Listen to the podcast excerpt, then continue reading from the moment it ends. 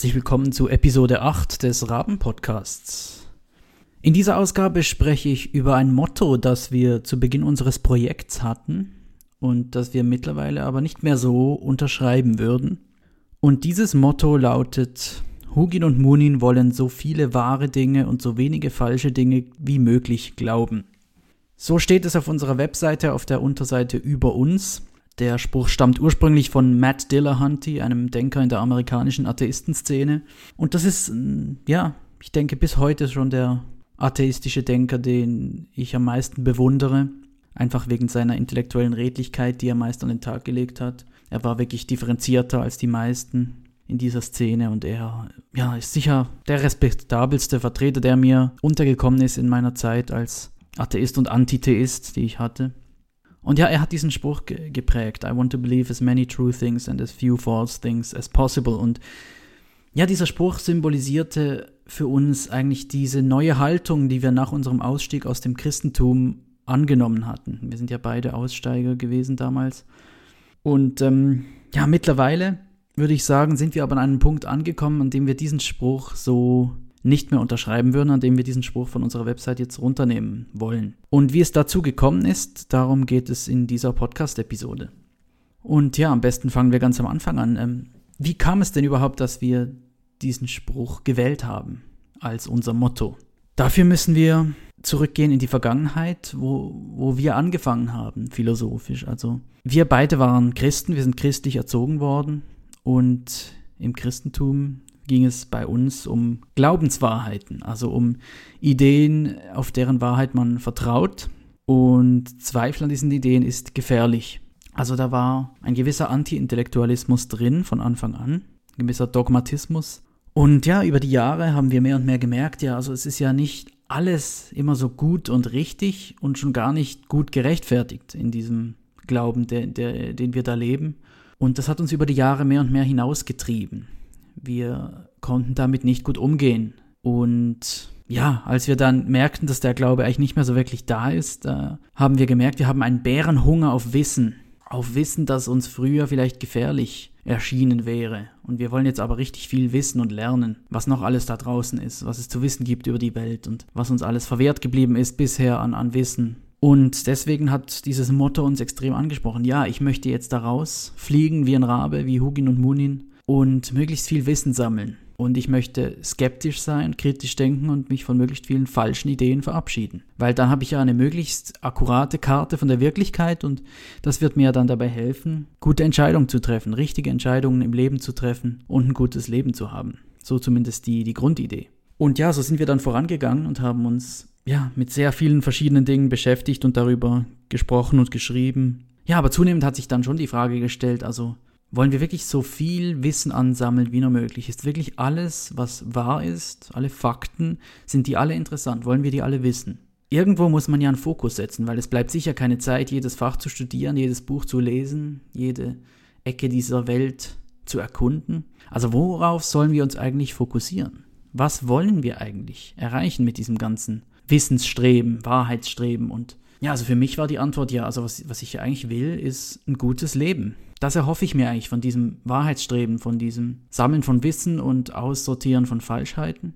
Und das heißt, ja, also die, die Wahrheit ist dann schon kein Selbstzweck. Also ich will eben nicht nur Fakten. Also Fakten gibt es ja unheimlich viele. Und Fakten allein sind bei weitem nicht immer nützlich. Und äh, eine Sache, die uns das schön gezeigt hat, ist ja dieser Trend des unnützen Wissens. Der hat das sehr eindrücklich demonstriert. Also es gibt sehr, sehr viele Dinge, die wahr sind, aber die allein deswegen nicht besonders wertvoll sind oder wichtig. Und ähm, ja, also was wir da betrieben haben, ist Philosophie. Was heißt Philosophie? Philosophia heißt Liebe zur Weisheit. Es heißt nicht Philognosis, also Liebe zu Wissen. Also die Griechen, die diese, diese ganze Sache geprägt haben, die alten Griechen, die wussten anscheinend auch, dass Wissen zwar sehr wertvoll sein kann, wird sehr betont, wie wichtig das sein kann, aber es ist eben nur ein Werkzeug und es ist keine Weisheit. Es ist ein Werkzeug, aber warum sollte ich gerade diese bestimmten Werkzeuge mir aneignen? Und dieses Werkzeug, das sagt mir ja nicht, was ich damit machen kann und was ich damit machen soll. Das heißt, was wir eigentlich wollen, das ist nicht per se einfach nur Wissen, sondern das ist Weisheit. Und was Weisheit ist, das haben wir ja im Denklabor schon mal ein bisschen so drüber diskutiert. Das war sehr spannend, weil sich da auch eigentlich schon ein gewisser Konsens gebildet hat, dann, dass, dass Weisheit eben sowas ist wie, ja, es hat schon was zu tun mit Wissen, also was wahr ist über die Welt, aber es ist eben kombiniert mit Werten, die uns den äh, richtigen Fokus vorgeben und auch mit konkreten Handlungsanleitungen für ein gutes Leben. Also eben ein, ein, ein berühmter Spruch in diesem Zusammenhang ist, äh, Wissen ist zu wissen, dass eine Tomate eine Frucht ist und Weisheit ist, eine Tomate nicht in einen Fruchtsalat hineinzuschnippeln. Das ist schon so eine interessante Formulierung, die so ein bisschen darauf anspielt, also worum es da gehen könnte bei der Unterschied zwischen Wissen und Weisheit.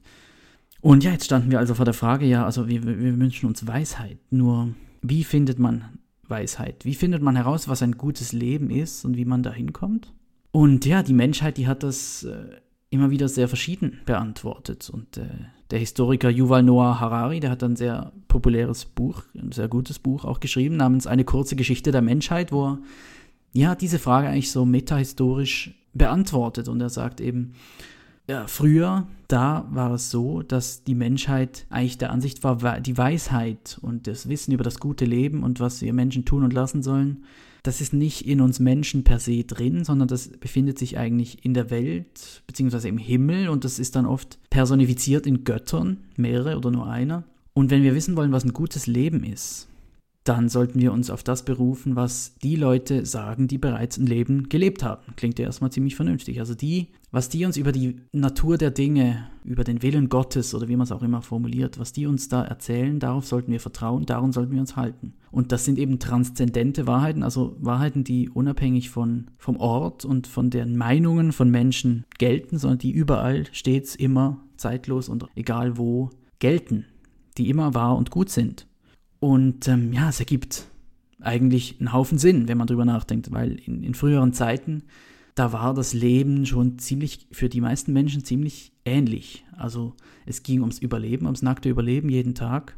Es war klar, was die Ziele sind. Ich muss essen, ich muss trinken, ähm, ich muss mich um meine sozialen Beziehungen in, in meiner Gruppe kümmern. Und es gab viele Weisheiten, die man kennen musste, wenn man überleben wollte in dieser Welt. Und deswegen war ziemlich klar, was, was es braucht für ein gutes Leben in dieser Welt. Und für jede nachkommende Generation war das Leben eigentlich gleich wie für die vorangehende. Und deswegen war sehr klar, dass die älteren Leute weise sind und dass die, die weitergegebenen Geschichten, also das Wissen wurde ja oft in Geschichten weitergegeben, weil das so ein praxisnah und äh, auch, ja, einfach auch ein Weitergebungsmodus ist, der sehr stark in Erinnerung bleibt. Deswegen wurde es häufig in Geschichten gemacht. Und es war einfach klar, dass das, es gibt transzendente Weisheiten drüber und allgemeingültige Weisheiten, was ein gutes Leben ist, was man nicht tun soll.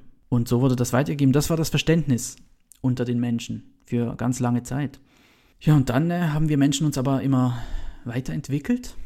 Wir haben eigentlich angefangen, äh, ja, es hat, es hat, angefangen eigentlich mit dem äh, Start der Landwirtschaft. Es wird so auf ganz grob, auf die Start der, Start der Zivilisation wird so ganz grob auf ungefähr vor 12.000 Jahren ähm, geschätzt, dass es da angefangen hat, ungefähr sich wirklich weltweit zu etablieren, dass man eben sesshaft geworden ist, dass man Landwirtschaft betrieben hat und damit sind ganz viele Entwicklungen ins Laufen gekommen, die eben zur Zivilisation geführt haben. Und damit hat sich das menschliche Leben immer schneller zu verändern begonnen und die Menschen entfernten sich immer mehr von diesen existenziellen Nöten, die unsere Vorfahren hatten und für jede nachkommende Generation war das Leben wieder ein bisschen anders wie für die vorherige. Und das ist immer, immer schneller, immer und immer schneller exponentiell passiert, bis wir ja jetzt in der heutigen Zeit im heutigen Westen ankommen, wo für jede Generation, die nachfolgt, das Leben in so manchen Bereichen wirklich enorme Änderungen aufweist gegenüber dem Leben der Vorfahren. Und zudem sind eben, wie gesagt, ganz viele existenzielle Nöte, einfach dieses nackte Überleben, das, das ist nicht mehr jeden Tag Thema. Und für ganz verschiedene Menschen ist das Leben sehr individuell gestaltbar und zeigt sich sehr anders. Es gibt so viele Wahlmöglichkeiten für Menschen, wie sie ihr Leben gestalten können, wie das aussehen kann. Und ja, vor diesem Hintergrund hat man dann immer weniger eingesehen, warum man sich auf die sogenannte Weisheit aus der Vergangenheit verlassen soll. Das war ja eine andere Vergangenheit. Damals war ja alles anders. Damals gab es kaum Wahlmöglichkeiten. Damals musste man sich ums nackte Überleben kümmern und man musste pragmatisch sein. Das müssen wir ja heute alles nicht mehr. Und so hat man dann auch mehr und mehr ja, auf die Wissenschaft natürlich auch vertraut, weil der, die Wissenschaft, das ist der, die Idee, dass wir eben durch das Anhäufen von Wissen, von Fakten über die Welt, über die Natur, dass wir anhand dessen eigentlich eine Besserung unseres Lebens erreichen können. Und in vielerlei Hinsicht konnten wir das. Wir haben wahnsinnige Errungenschaften erhalten durch die Wissenschaft, was die Medizin anbelangt, Transport und Industrie und alles Mögliche. Und damit, äh, ja, haben wir dann auch angefangen, immer mehr uns zu wundern, ja, aber inwiefern sind denn diese alten Weisheiten und die, die Form der Übermittlung dieser Weisheiten, diese Geschichten, Religionen und dieser Glaube, wie ist denn das mit dem Wissen vereinbar, das wir jetzt haben und äh, kann man das nicht auch rechtfertigen wissenschaftlich? Und wenn man es nicht kann, ist es dann überhaupt noch vertretbar? Und für immer mehr Menschen ist die Antwort nein. Und ja, einfach dadurch, dass die früheren Generationen immer mehr, ja, einfach in einer anderen Welt groß geworden sind, nehmen wir immer weniger ernst, dass sie Weisheiten kennen, die für uns wichtig sein könnten weil sie diese auch oft nicht gut begründen können. Einfach, ja, es war immer schon so, das reicht uns heute nicht mehr. Und ja, wir sehen einfach ganz viele Notwendigkeiten nicht mehr, die da behauptet werden. Warum sollte ich das tun? Warum sollte ich jenes tun, dieser Tradition folgen? Es muss sich ja heute alles nicht mehr, es ist ja heute alles anders. Und ja, so sind wir heute eigentlich, wie Harari schreibt, in einer Welt angekommen, in der wir davon ausgehen, dass die Weisheiten über das gute Leben eigentlich im Herzen des einzelnen Menschen zu finden sind. Folge deinem Herzen. Das ist das Motto heutzutage. Du musst, um glücklich zu werden, das tun, worauf du Lust hast. Und dein Leben so gestalten, wie du es willst, mit möglichst viel Freiheit, möglichst viel Wahlmöglichkeit und einfach dein, deinem Herzen nachfolgen. Das ist eigentlich die Idee, die wir heutzutage haben. Und ja, diese letztere Sicht, die war uns schon gut bekannt. Das ist eigentlich eine progressive Sicht, eher eine linke Sicht. Und der Wert dieser Sicht, der liegt im Kern eben in etwas, das George Bernard Shaw sehr schön beschrieben hat, als er sagte, der Vernünftige passt sich an die Welt an, der Unvernünftige besteht darauf, die Welt an sich anzupassen. Folglich hängt aller Fortschritt vom Unvernünftigen ab. Und diese Sicht kannten wir sehr gut. Wir waren ziemlich links eingestellt in unserer Jugend, wie das oft so der Fall ist. Und das hat sein Gutes und seine Berechtigung, wie wir es an diesem Zitat hören. Also dieser Fortschritt muss durch irgendjemanden, der nicht bereit ist, das die Tradition zu akzeptieren, das Vergangene einfach stehen zu lassen, muss, muss das geschehen können. Dass wenn da was nicht stimmt, wenn da was nicht optimal ist, besonders auch weil die Zeiten sich ändern und sich das Ganze ändern muss, braucht es diese Leute, die Veränderung anstoßen und kritische Fragen stellen und mutig sind und experimentieren. Das braucht es. Aber allein das ist nicht genug. Das ist das, was wir eigentlich jetzt realisiert haben durch, durch diese Reise, die wir, die wir gemacht haben in den letzten Jahren. Dieses Streben, das braucht ein Gegengewicht. Und ja, in dem Zitat von George Bernard Shaw wird das auch schon angedeutet. Also der Vernünftige passt sich an die Welt an. Das ist der Anfang des Zitates. Und das ist das, was man auch meistern können muss, wenn man sowas wie ein gutes Leben haben will. Wir müssen zuerst diese Tradition die uns da weitergegeben wird und die da früher in den Büchern noch zu finden ist von früher, die müssen wir erstmal genau angucken. Und hier können wir auf Thomas Sowell zurückgreifen, der frei übersetzt Folgendes gesagt hat, nämlich, dass für manche die Tradition nichts mehr zu sein scheint als die tote Hand der Vergangenheit, Relikte eines weniger aufgeklärten Zeitalters und nicht die konzentrierte Weisheit von Millionen von Menschen, die vor uns die Schwierigkeiten des Lebens gemeistert haben. Das könnte die Tradition nämlich auch sein. So könnte man das auch betrachten. Und das ist eher die konservativ-rechte Seite. Und ja, wenn man so zurückdenkt, welche Weisheiten und Traditionen die alten Zeiten hatten und warum die in Verruf geraten sind, da ist es ist schon verständlich, warum das passiert ist. Doch zugleich muss man sich schon auch fragen, sind diese Weisheiten deswegen völlig wertlos? Und ja, wie sich herausstellt, ist das eben nicht so. Das liegt zum einen ganz einfach daran, dass ja viele existenzielle Probleme weiter bestehen die wir schon früher hatten, die wir heute immer noch hatten. Gerade was soziale Beziehungen anbelangt, was ein Gef und wenn es darum geht, wie ein Mensch sich Sinn erfüllt und verwurzelt fühlt und mit Schwierigkeiten umgeht und seinen Platz in der Welt findet, all diese Dinge, da haben uns diese Leute was zu sagen. Und wenn sie das schlecht argumentativ verteidigen können, dann müssen wir uns als Wahrheitssucher, die wir, die wir ja eben waren zu diesem Zeitpunkt oder zumindest sein wollten, müssen wir uns vor Augen führen, es gibt diesen sogenannten Fehlschluss, Fehlschluss, den Leute häufig begehen und der völlig verständlich ist. Und der Fehlschluss, Fehlschluss besteht eben darin, dass wenn ein Argument schlecht verteidigt, wenn eine Position schlecht verteidigt wird, daraus zu schließen, dass die Position Blödsinn ist. Das ist ein verständlicher Schluss, dass wenn jemand, vor allem wenn eine Position häufig gar nicht oder schlecht verteidigt wird, dass wir dann daraus schließen, ja wahrscheinlich ist da nichts dran. Aber wer eben viel lernen will, so möglichst viel lernen will, und Weisheit finden will, der sollte sich eben da zurückhalten und sagen, nö, also nur weil jetzt eine Person oder sogar viele Personen das nicht äh, erfolgreich verteidigen konnten, muss das nicht heißen, dass es keine mögliche gute Verteidigung dieser Positionen gibt. Ich bleibe offen dafür, dass jemand das äh, gut rechtfertigen kann. Und so war es dann bei uns eigentlich auch. Wir haben Bücher gelesen, äh, Intellektuellen zugehört, in Podcasts und anderen Vorträgen und so weiter, die eben uns das plausibel machen konnten, dass ja, die Weisheiten alter Zeiten tatsächlich Weisheiten beinhalten, die wir auch heute noch brauchen können. Und dass, ja, dass man alte Traditionen eben zwar kritisieren sollte, aber nicht Polemik gegen diese Tradition machen sollte. Was ist der Unterschied zwischen Kritik und Polemik? Zumindest nach Karl Popper ist der Unterschied. Bei der Polemik geht es uns darum, einen bestimmten Standpunkt anzugreifen und zu zerstören. Also wenn wir polemisch sind, dann wollen wir eine Idee vernichten und eigentlich auch schlecht machen, in Verruf bringen. Und wir sind nicht darauf aus, irgendwas zu lernen, weil wir wissen, was die Wahrheit ist und was falsch ist. Und äh, ja, angesichts dessen ist da ja auch kein Risiko, wenn ich diese Ansicht einfach nur undifferenziert niederhaue. Kritik dagegen. Eine gute Kritik ist eigentlich eine Hilfestellung, ist wohlwollend und sie zielt darauf ab, die Spreu vom Weizen zu trennen. Also eine Position so zu kritisieren, dass das, was daran behaltenswert ist, was daran richtig ist, was wertvoll sein könnte, das zu behalten und zu anerkennen und das, was kritikwürdig ist, zu kritisieren. Im Interesse einer fairen Auseinandersetzung, die möglichst viel äh, Lernchancen bietet für alle Beteiligten. Das ist Kritik. Und ja, in diesen Modus haben wir uns dann eigentlich begeben, was die Tradition anbelangt und daraus viel gewonnen. Und ja, wir haben aus dem Ganzen unsere Synthese gezogen und die lautet eben eigentlich ja, also es gibt sowohl transzendente als auch persönliche Weisheiten dazu, was ein gutes Leben ist. Also es gibt eben Ideen, Weisheiten, die sind eigentlich so ziemlich für alle Menschen an allen Orten zu allen Zeiten eine gute Idee. Es gibt aber auch Weisheiten dazu, die sind sehr individuell. Die kannst nur du selbst kennen, wenn du auf dich hörst, wenn du dein Leben lebst und herausfindest, was für dich funktioniert und was nicht.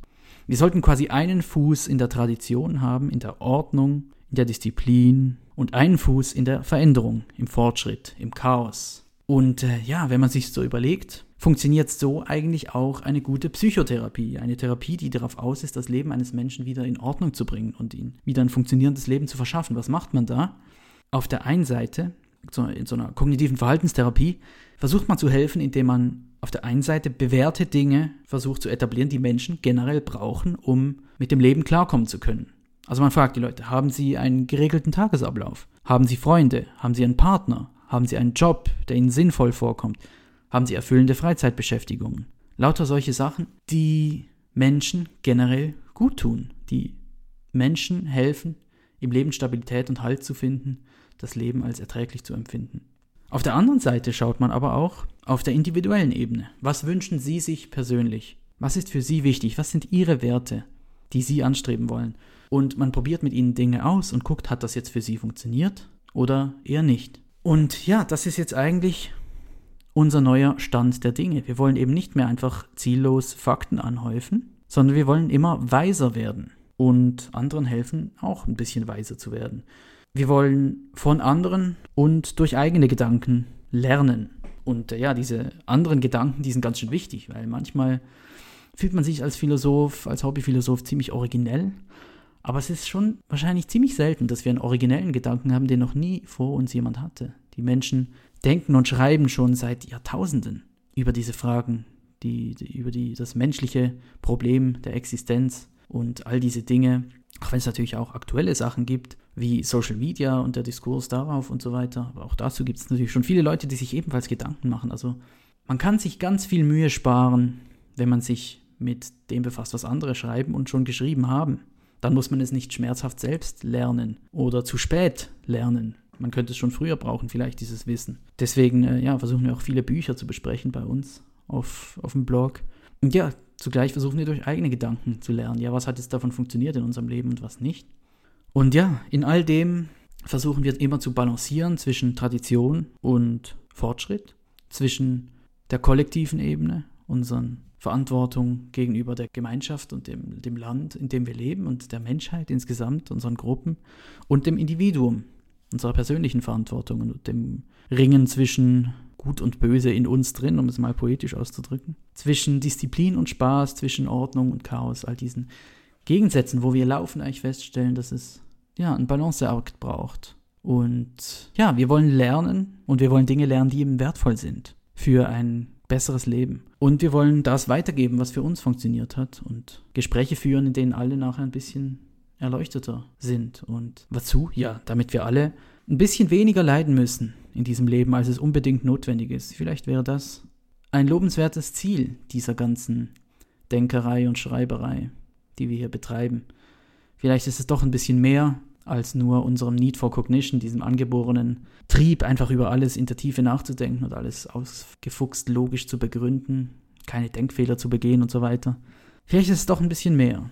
Und wir, ja, wir sind einfach der Ansicht, dass ein gutes Leben vor allem darauf aufbaut, dass man seine, seine Tätigkeiten als, als sinnvoll empfindet. Denn dann fühlt man sich auch viel eher gewappnet gegen die Schwierigkeiten des Lebens.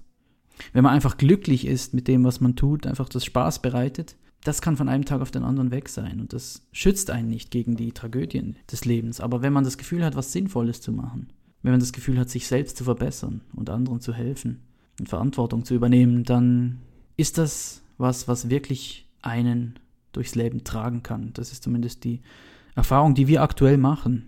Und wir glauben, dass das, ja, dass so eine Tätigkeit das Beste ist, was wir tun können. Und so wollen wir weitergehen. Und damit wären wir am Ende dieser Podcast-Episode und bedanken uns ganz herzlich fürs Reinhören und freuen uns aufs nächste Mal.